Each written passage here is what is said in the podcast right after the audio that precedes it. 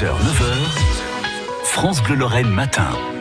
Il est 6h46. Euh, euh, moins de fermeture de classe que prévu en septembre prochain au Moselle. C'est la fameuse carte scolaire. 11 classes ont été sauvées hier lors de la dernière réunion de l'année. En revanche, 4 vont bien fermer en septembre prochain à Mesvalière, au Ban Saint-Martin, à Foljuillère et Königsmacker. Et puis 7 autres classes vont ouvrir car les écoles vont accueillir plus d'élèves. Bilan complet dans le plus de France Bleu Matin. Avec vous, Arthur Blanc, on a donc au total, en Moselle, 67 fermetures fermetures et 38 ouvertures. Les quatre classes qui vont finalement fermer le sont pour la même raison que celles condamnées en février dernier lors du premier comité technique. L'inspection académique met sur la table la baisse d'effectifs en Moselle, moins 900 élèves en maternelle et primaire d'ici la rentrée prochaine. Il y a quand même eu des bonnes nouvelles selon le syndicat SNUPP, notamment du côté de Valrange ou de Kirch-les-Cirques. Ces communes étaient menacées de perdre leur classe unique, ce qui signifiait tout simplement la fin de ces écoles rurales. Mais finalement, les deux maires ont eu une porte de sortie en avril dernier lorsque le président de la République Emmanuel Macron a laissé le choix aux élus de dire non aux fermetures de classes. Une aubaine pour ces maires qui font donc partie aujourd'hui des 11 classes sauvées sur toute la Moselle.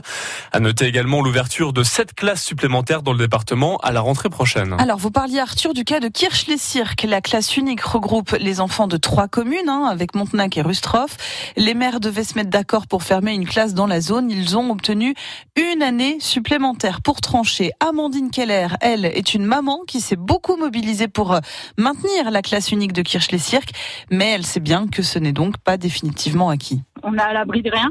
Après, on espère euh, faire entendre raison au maire de Montnac. Donc, euh, on croise les doigts et on espère encore. Il faut être logique et penser au bien-être des enfants. On a un excellent prof, nous, sur Kirch.